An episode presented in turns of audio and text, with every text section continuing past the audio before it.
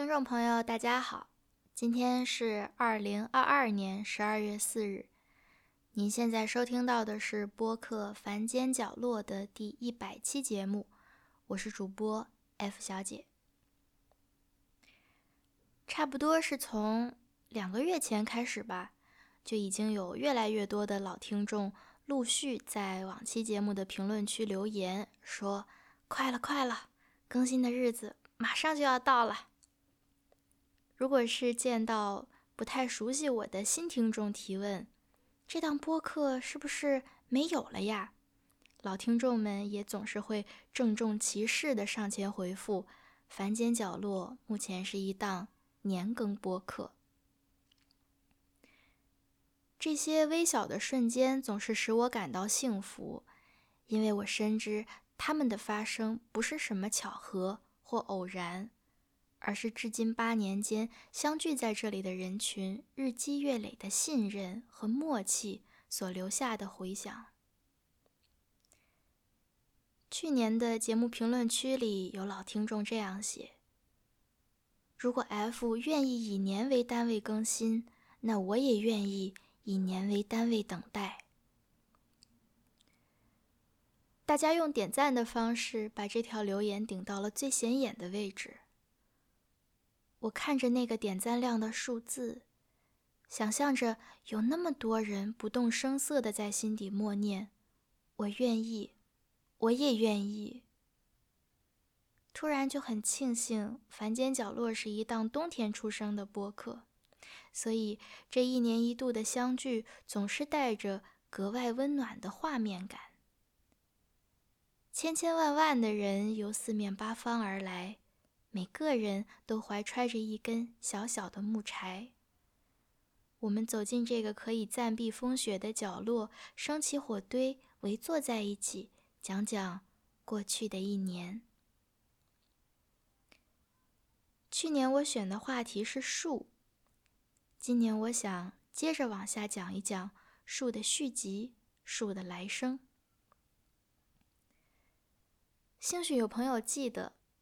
去年我介绍的其中一个小故事叫《种树的男人》，主角牧羊人爷爷种下十万颗种子，其中只有两万颗破土。考虑到干旱或野鼠的啃食，最后兴许只能长出一万棵树。假如我们决定用这一批树木来造纸，那么首先。得等个二十年左右，它们才算达到被砍伐的标准。初步工序包括去皮、除枝、分解木质素等等。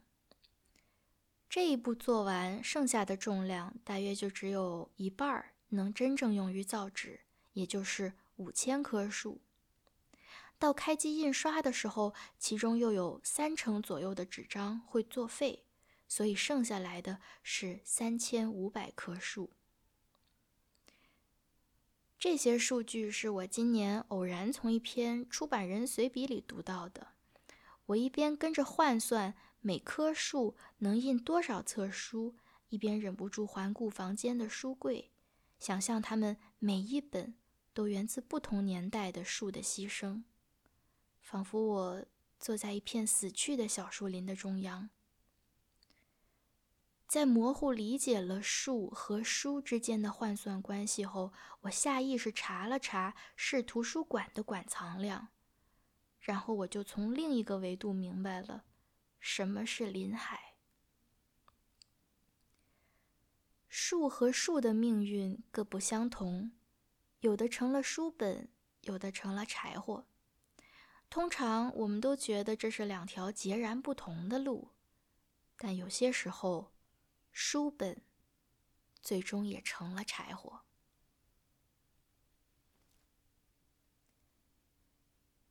作家马伯庸十年前写过一个短篇小说，名字叫《末日焚书》。故事主线非常简单，就是人类最后的幸存者被暴风雪困在了一座图书馆里，附近能烧的木材已经被砍光了。幸存者们没有办法，最后决定烧书取暖。就在幸存者们物色适合燃烧的书籍时，他们误打误撞的在图书馆地下发现了一个末日基地。隔着玻璃墙，能清楚的看见里面诱人的物资。这时候，系统提示音响起，必须攒够分数才可以成功进入。幸存者们每烧一本书，液晶屏上的分数就跟着上下浮动。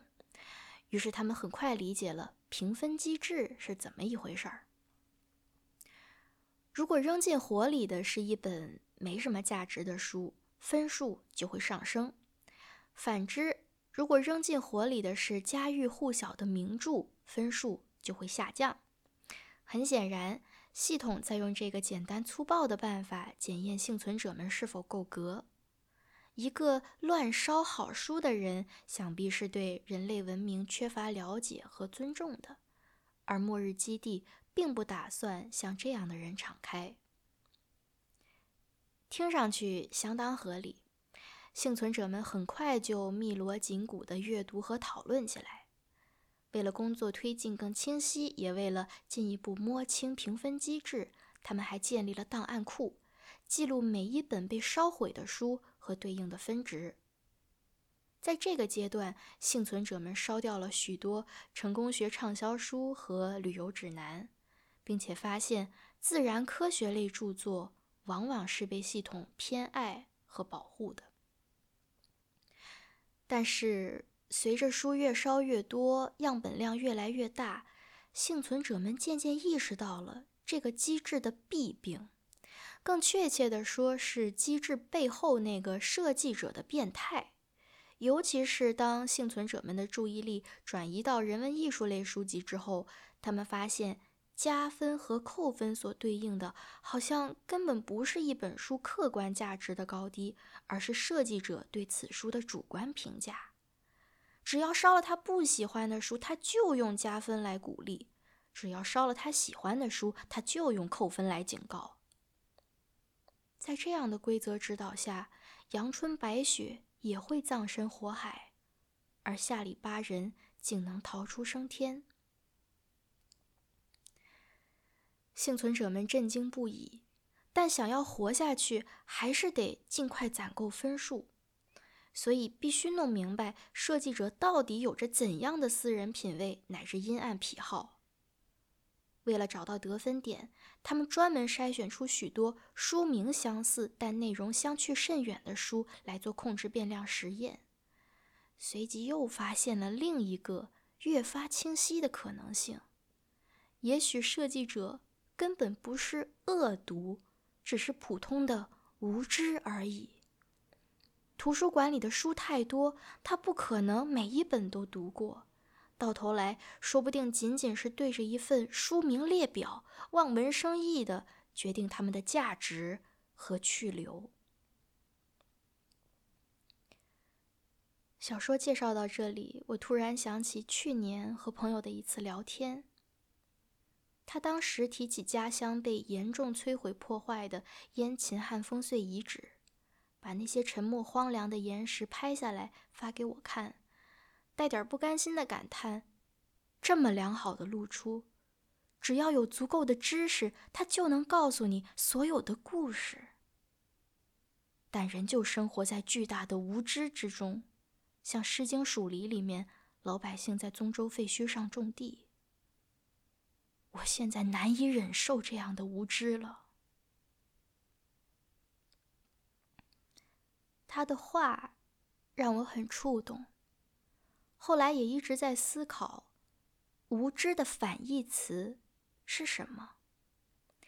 曾经我以为是博学，但现在越来越觉得，无知的反面首先应该是良知。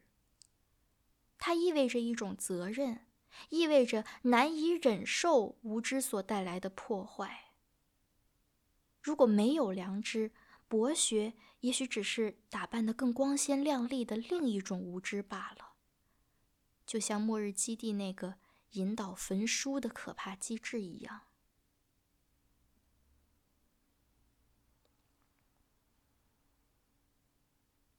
在我看来，马伯庸的这则短篇更多的关注良知的泯灭，越往后读越觉得寒冷刺骨。但我个人还是更喜欢一些在黑暗中点燃微光的故事，所以接下来要介绍的这部小说会更多的关注良知的觉醒。作品的名字叫《华氏四五一》，由美国科幻大师雷布莱伯利创作于七十年前。之所以叫这个名字，因为在小说的设定里。纸张自然的温度就是华氏四百五十一度。没错，这又是个关于焚书的故事。它的设定也比马伯庸所写的更加崩坏。焚书不再是末日背景下迫不得已的救命稻草，而成了日常生活中司空见惯的例行公事，由专门的政府机构督导和执行。这个特殊的部门就是消防局。通常我们也管消防局叫火警，不过在这部反乌托邦小说里，他们主要负责的不是灭火，而是放火，或者可以说，他们要消的、要防的是另一种火。小说男主角是个兢兢业业的消防员，他的爸爸和爷爷也都是从这个岗位上兢兢业业过来的。男主角从小就立志成为爸爸和爷爷那样的人，刚满二十岁就入了行，至今已经干了整整十年。在这十年间，他没有读过任何一本自己负责烧毁的书，如他所说，这是违法的。有一天，消防局接到了报警电话，男主角和同事们照常出警，来到本市一位老太太的阁楼外。他们挥动斧头，暴力开门，所有的书就像飞舞的白鸽一样从高处掉下来。其中有一本掉进了男主角的怀里，书页正好是翻开的。就在那短短的一瞬间，男主角不小心看到了上面的一行字。周围的同事们都在狂热而专注地挥舞着铲子清扫。有人喊着要男主角过去帮忙，他也不知道自己是怎么了，竟然鬼使神差的把那本书偷偷藏进了制服里。消防员把老太太家翻了个底朝天，将所有清理出来的书籍堆在一起。他们开始往书上和地上倒煤油，粗暴的喊：“老太婆，快走！整栋房子就要烧掉了！”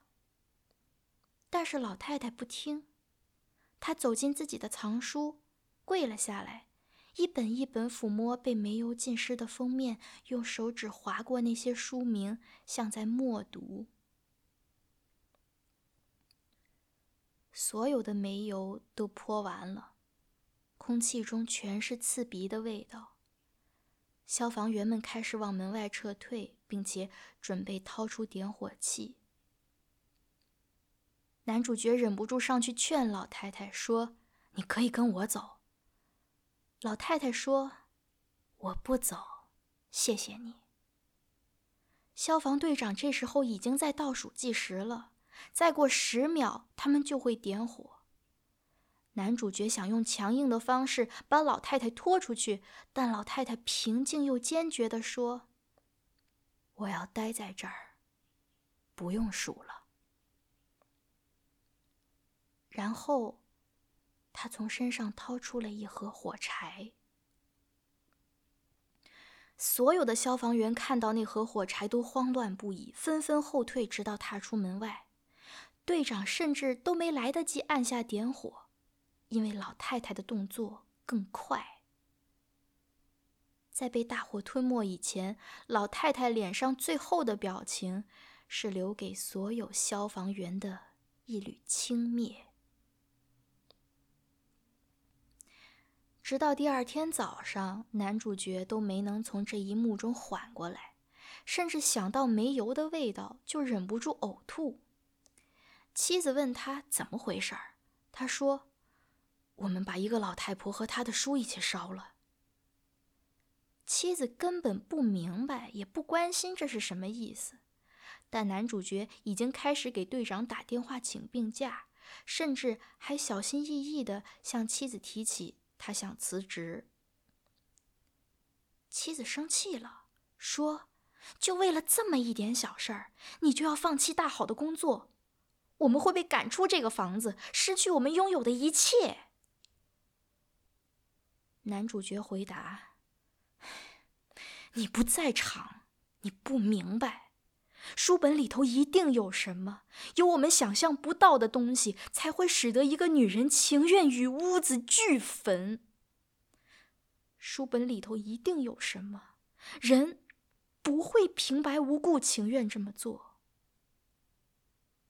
昨晚我想到这十年来我烧过的那些煤油。”还有那些书，我这才头一回意识到，每一本书背后都有一个人，一个构想出那些书的人。人也许得花上一辈子来观察世间和人生，写出他的想法。可我一出现，轰，全没了。这段话引用自小说的开头部分，也是我每次重温都忍不住想朗读出来的段落。男主角的这个状态，如果用上面提到的我朋友的话来说，就是我现在难以忍受这样的无知了。所以我说，这是一个关于良知觉醒的故事。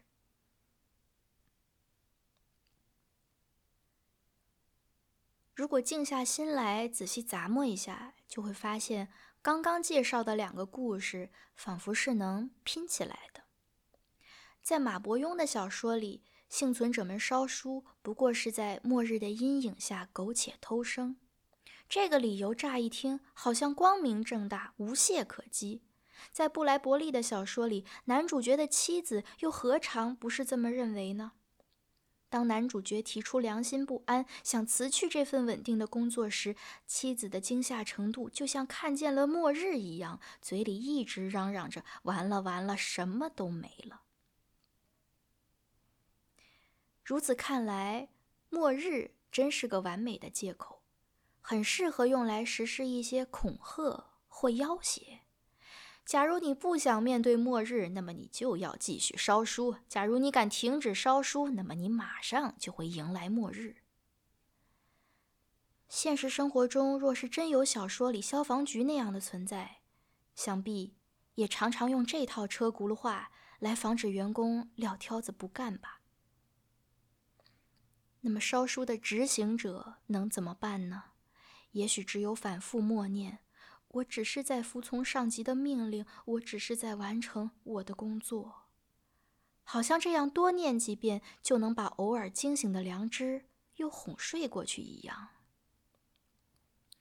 但这是个谎言，消防局故意把末日和焚书的因果关系说反了。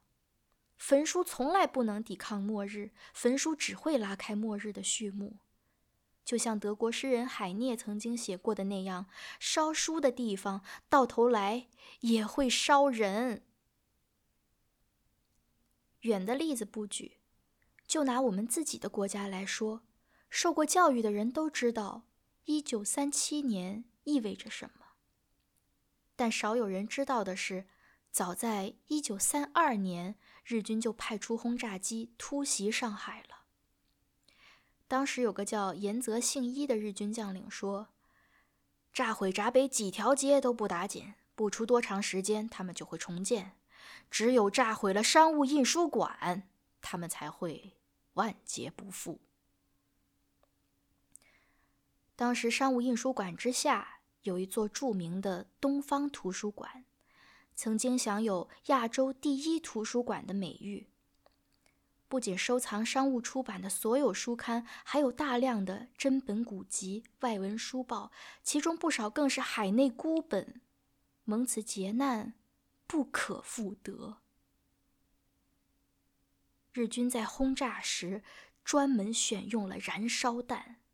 第二天还继续派人拿着火把前来焚烧。史料记载，纸灰在城市上空数日不散。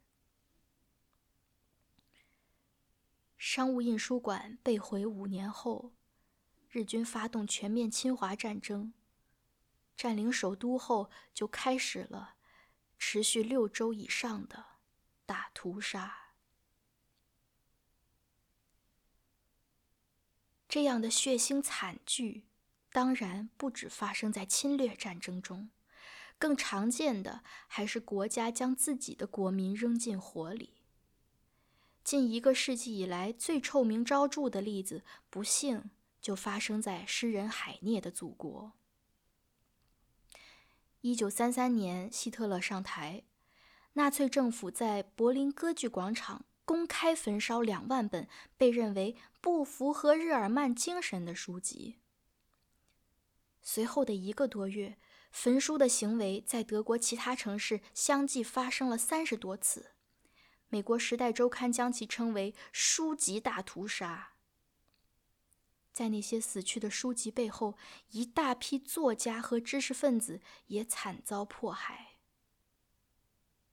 到一九三五年，纳粹宣传部长戈培尔已经完全控制了审查制度。在盖世太保的支持下，他已经能够清洗全国所有的公共和私人图书馆。又过了一年，希姆莱被任命为党卫队全国领袖，纳粹政府至此拥有了最为精良的警察部队，可以毫不犹豫地执行任何命令。再后来，他们就开始将一批又一批的犹太人送往集中营，关进毒气室，扔向焚尸炉。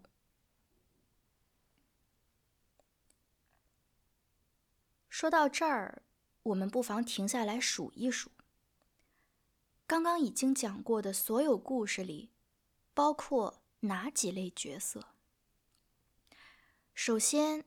肯定存在一个代表邪恶力量的集团，比如小说里的评分系统、消防局，又比如历史上的日军纳粹。这个集团庞大而虚幻，他们的意志需要一个个具体的人物去诠释和执行。权力比较大的可以称作爪牙，比如历史上的日军军官戈培尔、希姆莱。权力最微小的可以称作牛马，比如小说里不得不烧书的幸存者们和消防队员。其次就是被邪恶集团践踏的所有受害者，是每一本被焚毁的书，是每一位大屠杀死难者。在某些场合，他们也被邪恶集团称作尘土、蝼蚁。如果按照丛林法则，任何群体只需要分为这两类就够了，要么是猎人，要么是猎物。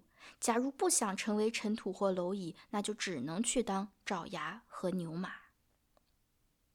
但是请注意，这个分法并没有把刚才故事里的每一个角色都包括进来，有几个被遗漏了。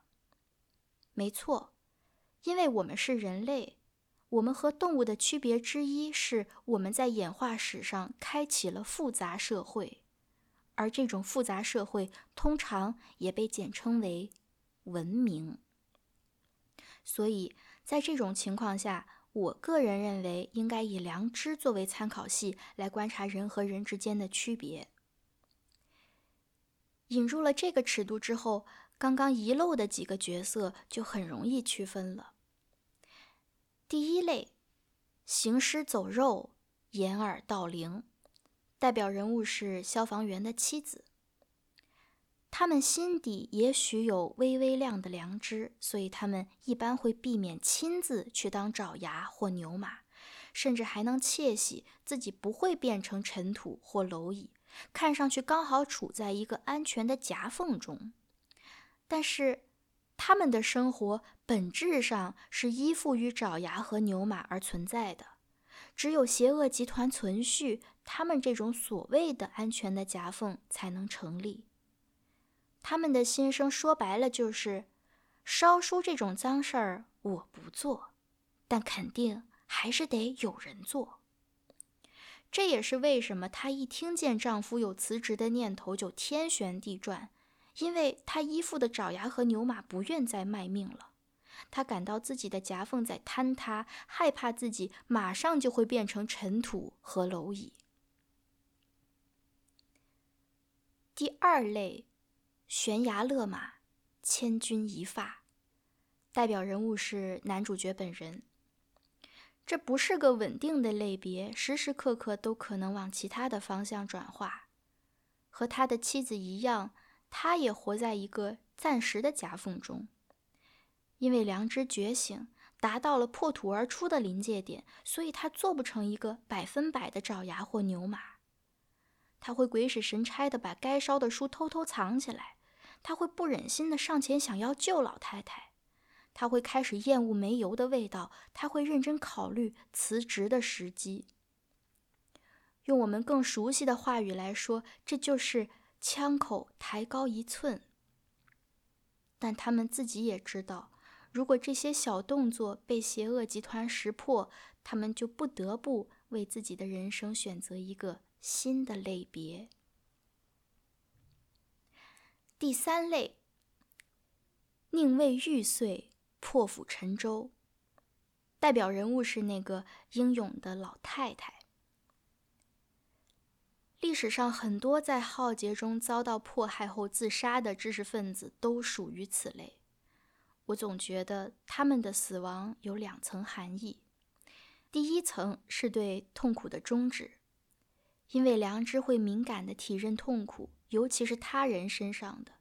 在那样烧书又烧人的时代，有良知的灵魂所感受到的痛苦，想必已经比肉体所体验到的要巨大许多。第二层则是传递信号，是要用肉体的陨没来发出灵魂的呐喊，渴望有听见的人去追问为什么？为什么？就像目睹了老太太点燃火柴那一幕的男主角所说：“人。”不会平白无故情愿这么做。我一边数着三类角色，一边联想到我认识的很多苦闷的年轻人。苦闷是因为他们感到自己没有选择。其一，他们不想当妻子那样的人，因为本质上妻子也是个冷漠的帮凶。其二，他们不想当消防员男主角那样的人，因为首先男主角也是爪牙和牛马，还花了十年才醒悟过来，而醒悟就必然导致自己身处险境。其三，他们不想当老太太那样的人，可能三五十年后会想当的，但不是现在，因为现在他们才二十多岁，确实舍不得这么年轻就当烈士。一个人如果找不到自己想要成为的角色，终日就只能原地打转，得过且过，时时刻刻提防着更坏的事情发生，而不敢去憧憬任何高远的理想。上面列出的三种角色，好像都不约而同的把良知等同于玩火。无法焚书的人，就必定会引发某种程度的自焚。听上去很残忍，但这是因为我的故事还没有讲完。以上种种只不过是片面的归纳，一旦引入了新的故事，就必定产生新的角色，从而让年轻人看见新的出路。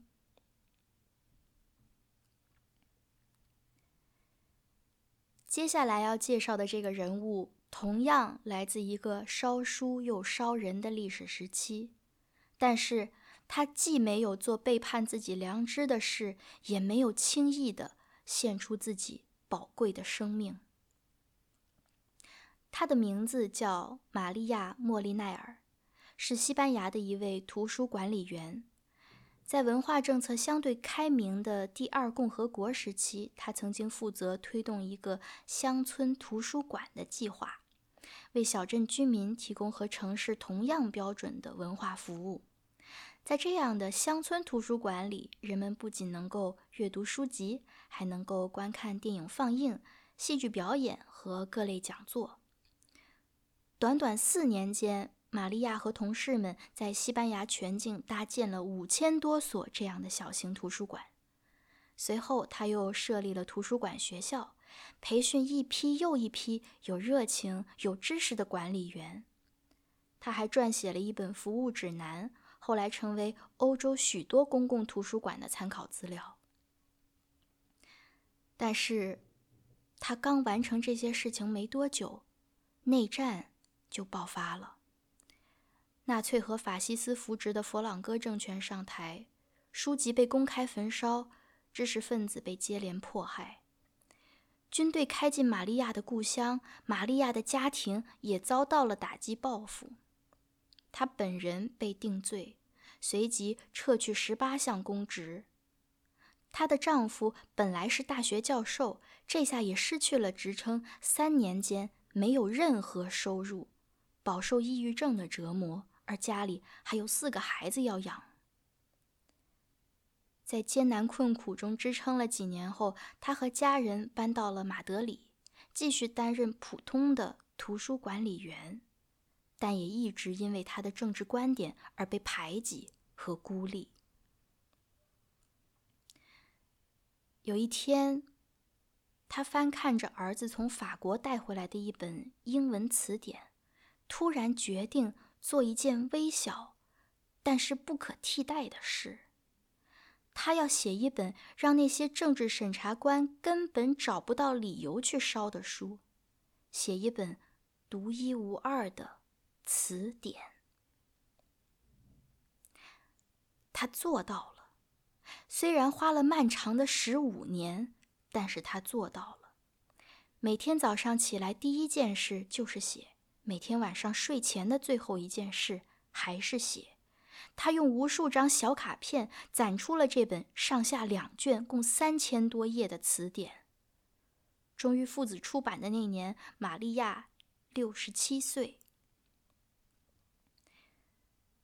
在进行第一次修订和补充之前，这本词典于三十二年间售出了十九万册。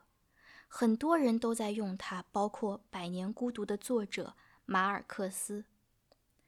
后来，玛利亚去世的时候，马尔克斯在悼词中这样写道：“他完成了一件史无前例的壮举，凭一己之力，独自在家手写出了西班牙语中最全面、最实用、最亲切也最有趣的词典。”直到今天，这本词典仍然放在无数的西班牙语学习者桌前。故事讲到这里，第四类角色就出现了，以玛利亚为代表，滴水穿石，以柔克刚。刚才我只讲了小说《华氏四五一》的开头，现在也可以来讲一讲它的结尾。男主角每次执行任务时，都想办法把一些书偷偷藏起来，藏一本就读一本。直到有一天，队长发现了这一切，决定逮捕他。他成功逃脱，来到一个桃花源般的聚落中央。这里生活着几千个游民，大家都穿得像乞丐一样。但其实这儿是一个移动的图书馆。游民们每个人都至少能完整背诵一本书，书的名字就是他们各自的代号。你想读哪本书，你就叫那个朋友背给你听。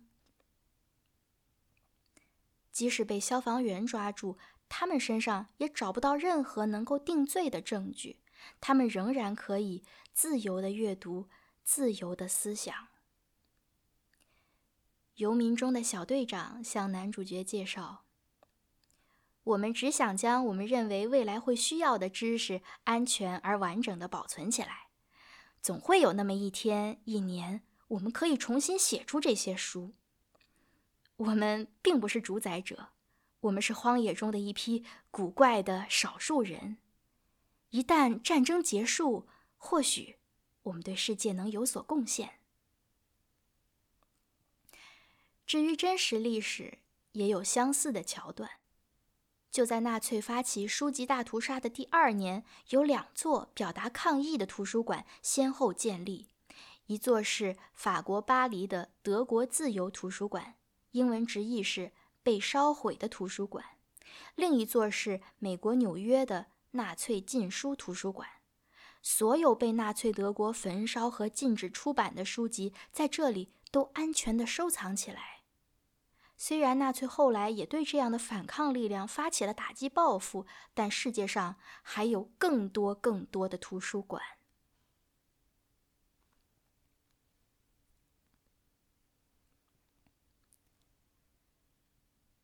中国古代先贤老子曾经说过：“上善若水，水性趋顺，但它同时又具有不可思议的穿透力。”不管走到哪里，都会流淌出一条道路；不管前面遇上多坚强的物质，都能最终把它消蚀殆尽。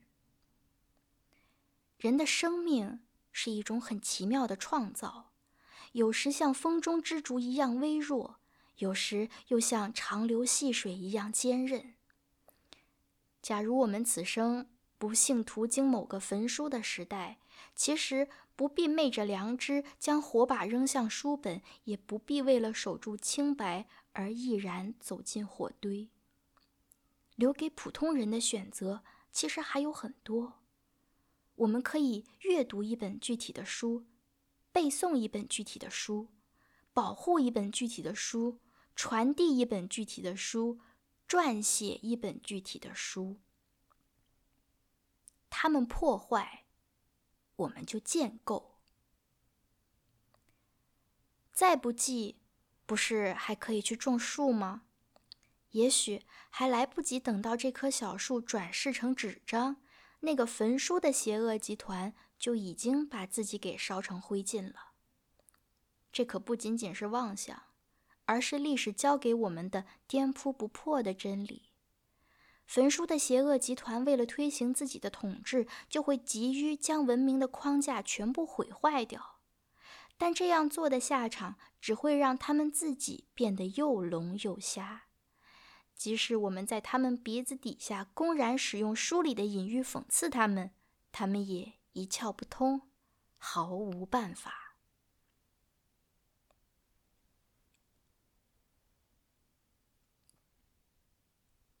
今天是这档播客的八岁生日，又是第一百期，也是个挺难得的纪念日。